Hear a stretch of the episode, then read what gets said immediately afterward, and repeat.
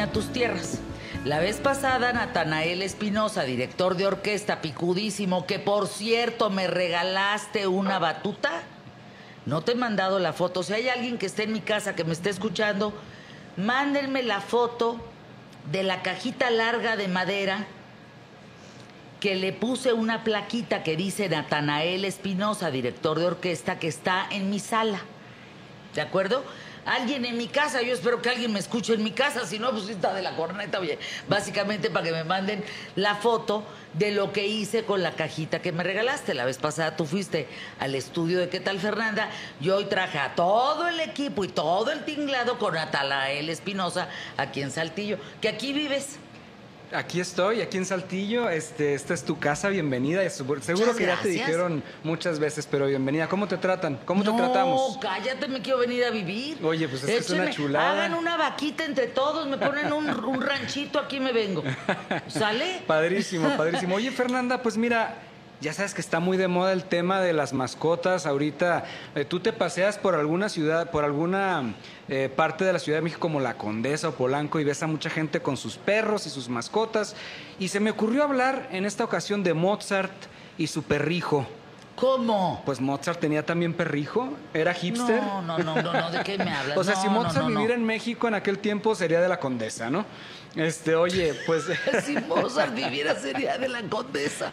Oye. La Condesa, para quien no sepa, es una colonia, pues, eh, ¿cómo, cómo podríamos definirla? Hipster, como hipster. hipster en la Ciudad de México, como en muchas otras partes de la República. Pues total que Mozart tenía una afición por los animales y las mascotas. Tuvo, por ahí dicen sus biógrafos que además de su perro, que tuvo un gato, que tuvo una cabra, pero hay un animal en particular que me gustaría platicarles una historia muy entrañable de él y esa parte como que un una parte de Mozart que no conocemos mucho. Mozart, un compositor de 1756 que vivió muy poco tiempo, pero al parecer vivía cerca de una tienda de mascotas. Él componía y tocaba el piano y componía y componía y componía. Y en alguna de las eh, veces que tuvo un- una caminata, en la tienda de mascotas escuchó que un ave cantaba una de sus melodías. Ay, no, Natanael. Se mete a la tienda, compra el ave, la domestica y le llama Starling. Es un estonino. Sí me están escuchando en mi casa, tú. Ya le avisé que me mande la foto. Qué maravilla, perdón. Estás muy emocionada. Esto, oye, claro. Alguien nos está escuchando. No, oye, pues es como si sabes que tu mamá te escucha, pues estás contenta. Oye, qué bueno que en mi casa, porque cuando estoy en mi casa nadie me escucha. Entonces, qué bueno que fuera de mi casa me escuchan. ¿Cómo se llamaba el ave?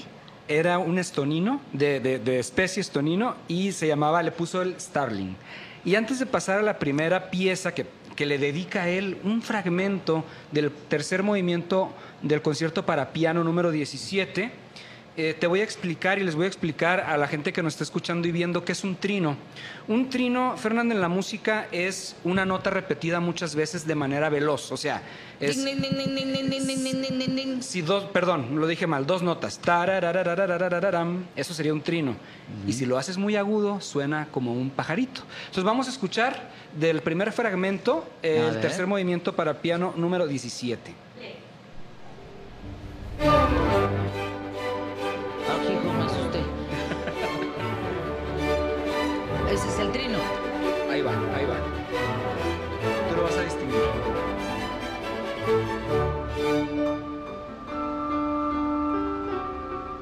Ese es el trino. Ese es el trino. Ahí está Starling. Ándale. Un poco Mozart inmortaliza el ave que vivió tres años con él, que lo acompañó y que le dedicó varias cosas, varias, varias etapas y varios fragmentos de piezas. Y se me hace muy entrañable. ¿Por qué, Fernanda? A ver, eh, la musa de los compositores, de los artistas. A ver, vamos a ponerlo en, en orden. Dios. Se le dedica mucho a Dios, al amor, a la mujer, a la pareja, a muchas cosas. Pero ¿quién a, Y- a- a su pájaro, pues? Oye, pero qué No, ¿verdad? bonito saber que Mozart, que seguramente tuvo varias inspiraciones por ahí. Él le puse una albureada durísima, pero ni cuenta se dio. No, a ver si me di cuenta, pero. Oye, no sabía esto de Mozart. Me parece una etapa padrísima saber que él compra esta ave y de veras entrena a, a- a esta ave para... para La entrena para que cante sus melodías. Eh, para el segundo fragmento que me gustaría poner, es, es ahora sí que ya no nos queda la menor duda de que Mozart le gustan los sonidos eh, eh, agudos imitados de algunos animales. Y esto es de una ópera, es la flauta mágica. Eh, en el área de la Reina de la Noche vemos el sufrir de muchas sopranos con unas notas agudísimas, que en este caso, bueno, los que saben de música dirán que está imitando una flauta por el título de la misma ópera, pero yo también quiero pensar que tenía este entrañable amor por su pájaro sin albor. Qué adorado. y vamos a escuchar un ¿eh? fragmentito de La Reina de la Noche de la flauta mágica de Mozart. A ver. Ahí Aguas está. con esto, ¿eh? Qué bárbara.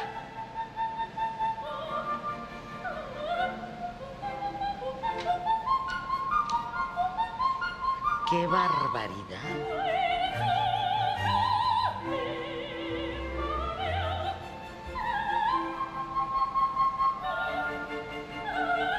Sí podemos ver, Fernanda, y escuchar cómo el- es, es un realmente un reto cantar notas tan agudas, tan afinadas, pero que al final del día tuvieron una inspiración natural, una inspiración súper orgánica.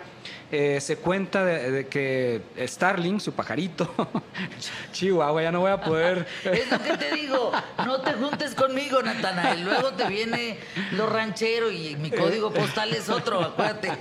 Andamos en el norte, así que aquí no hay Andamos en el problema. norte, pues es lo que te estoy diciendo, se me pega. Oye, Fer, pues total que, que el pajarito le dura tres años. Starling dura tres años. Muere.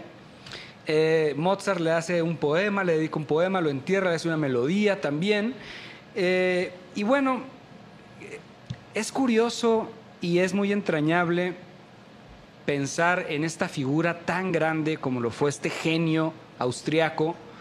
Eh, pensar que también tenía un lado como muy, muy humano. Se dice de él que era muy desordenado, que era súper mujeriego. Oye, hay una anécdota, hay una frase. Él tenía un mejor amigo, 26 años mayor que él, Haydn. Ajá. Y en alguna ocasión de parranda le dice Haydn a Mozart, Mozart, yo cambiaría todas mis virtudes por todos tus pecados. Ándale. Así, así se divertía Mozart. Imagínate, Pero bueno, estar entonces, en el infierno el santo señor, ¿verdad? Ahora qué. les estoy presentando un lado muy tierno de él, eh, que me parece que es digno de ver ese lado del compositor. Mozart, una persona que tenía una afición muy grande por las mascotas y que además las inmortalizó dentro de sus obras. Eh, pues es lo que te quería platicar. ¿Con Fer. qué vamos a cerrar? Vamos a cerrar con la obra que compuso cuando muere su ave Starling. Ándale. Escuchamos. A ver.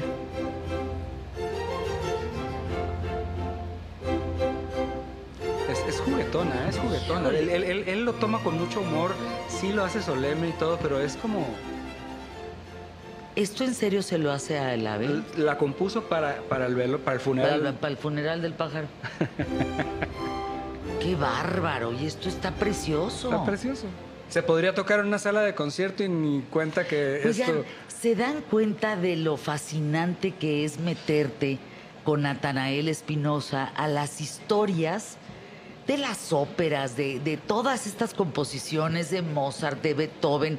Nos has hablado de Liszt, de todos, todos, Hemos todos, platicado todos. de Wagner, acuérdate, de Rossini, la música, ahora que estamos precisamente aquí en Don Artemio, oye, que hemos hablado la relación de la música con la vida, con la comida, con, con nuestra cotidianidad, y es bien Claro. bonito porque es parte nuestra, no es parte de nosotros. Yo concluyo con la historia de por qué Natanael Espinosa está en este micrófono. Él me seguía en Instagram y un día me escribe y me dice, ¿por qué no hacemos una sección en tu programa que se llame Poniendo a México en la misma sinfonía. Poniendo a México en la misma sinfonía? Le dije, ¿qué qué? Ya estás. Empiezas la próxima semana. Y nos ha ido padrísimo porque Sí. no hay una sección en ningún programa Muchas cosas solo pasan en ¿Qué tal Fernanda? Pero esta es una de ellas también. Natanael Espinosa nos viene, nos cuenta la historia de la música, de la composición, del personaje, y nos mete al mundo de la ópera y nos mete al mundo que a veces pensamos que es tan elitista y tan lejos de nosotros que nos damos cuenta que es parte de nosotros. Este trino que nos acabas de explicar se queda para siempre en mí, por ejemplo, ¿no? Fer, cuando vaya, te visite en la Ciudad de México, que voy el mes que viene, eh, me gustaría platicarte también de cómo cuando tú llegas a una sala de concierto a escuchar a una orquesta, ¿qué es lo que debe de pasar? ¿Cómo, cómo, cómo podemos hacer que nuestra experiencia se haga aún mejor? Que además de ir y escuchar a una buena orquesta y una buena obra, me gustaría platicarle al público de qué hacer, qué hacer para el, el mayor disfrute posible de una sala de conciertos. A ver, con esta foto me despido. Es que sí me escuchan en mi casa. Ya la- no, ya la mandé en producción para que tú, por favorcito, la subas. Mira, Mira. Si es real, si es real. Natanael. Espinosa, director de Orquesta México. Ahí está, ¿eh? Mira, muchas gracias. Fer. Para que vean. ¿Ya se volteó? Ya, ya se Espérenme, volteó. déjenme ponerle el filtro a esta madrola para que no se voltee y ustedes puedan apreciar. De veras, le dije, Natanael, yo le voy a poner a la cajita. Ahí está. Esta, eh, pues, plaquita, ¿no? Para que quede eh, la historia de que tú me la regalaste y que está en mi sala. Ahí está, ¿eh? Para que veas Qué que no es bonito, qué mentira. bonito. Muchas ¿Viste? gracias. Vamos a anuncios QTF, quédate conmigo, gracias por acompañarme. Desde Don Artemio en Saltillo, para todo el mundo, ¿qué tal Fernanda?